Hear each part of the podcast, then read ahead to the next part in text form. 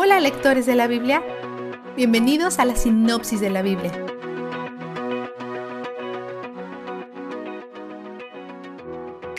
Como resultado del diluvio, todo en la tierra ha sido destruido, excepto lo que está en el arca. Después del diluvio, Dios establece el pacto con Noé que prometió antes que el diluvio ocurriera. Él se compromete con esta familia y promete ser fiel con ellos a pesar que todos los aspectos de su mundo han cambiado dramáticamente. Todas las personas que ellos conocen están muertas. El mundo está lleno de barro y está asqueroso. Viven en un nuevo lugar. Todo ha cambiado. Hasta su promedio de vida va a cambiar. Dios les avisó en el capítulo 6.3 que ya no esperaran largos promedios de vida. El ambiente cambió dramáticamente y ellos están a un par de milenios separados de la perfección genética de Adán y Eva. Así que es de esperar que bajen a un promedio general de 120 años. Otros dicen que este periodo de tiempo se refiere a los años entre la advertencia de Dios sobre el diluvio y el tiempo de su cumplimiento. A pesar de los cambios, Dios promete algo que no cambia. En su pacto, Él promete nunca jamás destruir la tierra con un diluvio.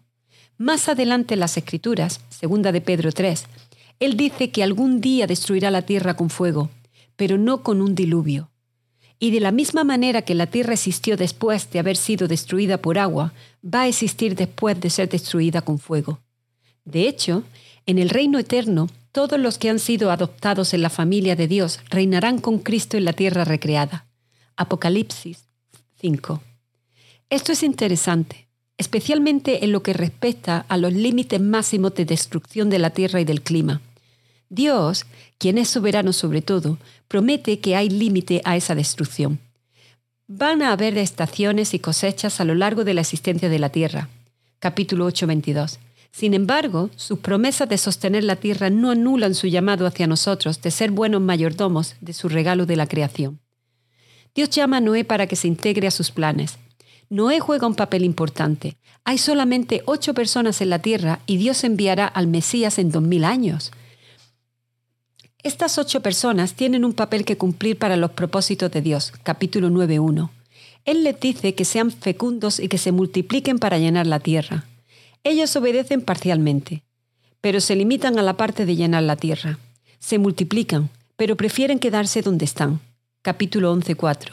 Rechazando con arrogancia sus órdenes. Pero Dios, siendo soberano, hace que su plan se efectúe a pesar de la resistencia. Él los dispersa sobre la faz de la tierra, dividiendo su lenguaje. Dios siempre cumple sus planes. Nosotros no podemos impedir su voluntad a pesar de nuestros esfuerzos pecaminosos. Esto es un alivio y no una amenaza. No podemos echar a perder su plan. Hay muchas teorías acerca del capítulo 9 del 18 al 27. La conclusión general es que Cam hace algo descaradamente contrario a las órdenes de Dios. Esto es mucho antes de los diez mandamientos, sin embargo, existe un entendimiento de lo que es correcto e incorrecto. Simplemente no ha sido aún escrito. Como resultado de lo que Can hace, Noé lo maldice a él y a sus descendientes. Una línea de descendientes maldecida que veremos a través de la Biblia. Los cananeos. Ellos son los enemigos del pueblo de Dios. Pero Dios hace cosas maravillosas al redimir las personas fuera de su clan, como a Rahab, la prostituta, quien era una cananea, pero quien está en la lista del linaje de Jesús. Esto nos muestra cómo Dios actúa sobre todos nosotros a quienes Él redime. Todos somos enemigos de Dios por nacimiento, pero somos hijos de Dios por adopción. ¿Cuál es tu vistazo de Dios? Dios bendijo mucho en los primeros capítulos. Es verdad que Dios es amor, pero esto también es un resumen incompleto de su carácter. No solamente reparte bendición, él es mucho más complejo que eso.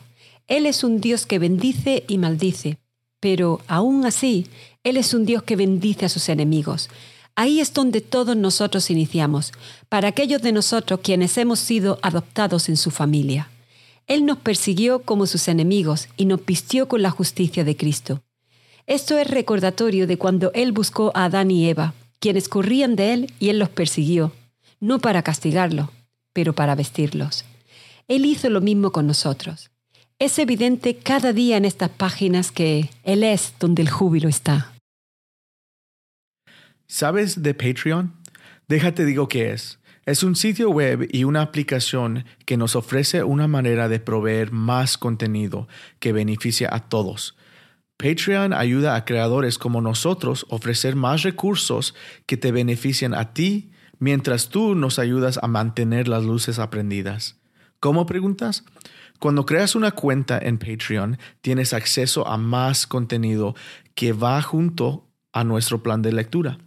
Nosotros proveemos tanto contenido gratis que posiblemente has considerado soportándonos financieramente para que continuemos proveyendo el contenido que amas. Cuando escoges tu clasificación de apoyo, hasta puedes escoger lo que recibes. Es fácil crear una cuenta, puedes salir de tu cuenta o cambiar tu clasificación de apoyo cuando quieras. Para saber más del contenido extra que ofrecemos, visita thebiblerecap.com y oprima el link Patreon. También para que sepas, no estás restringido a las clasificaciones que creamos. Puedes escoger lo que tú quieras. Visita thebiblerecap.com o puedes oprimir el link en la caja de descripción. La sinopsis de la Biblia es presentada a ustedes gracias a D-Group, estudios bíblicos y de discipulado que se reúnen en iglesias y hogares alrededor del mundo cada semana.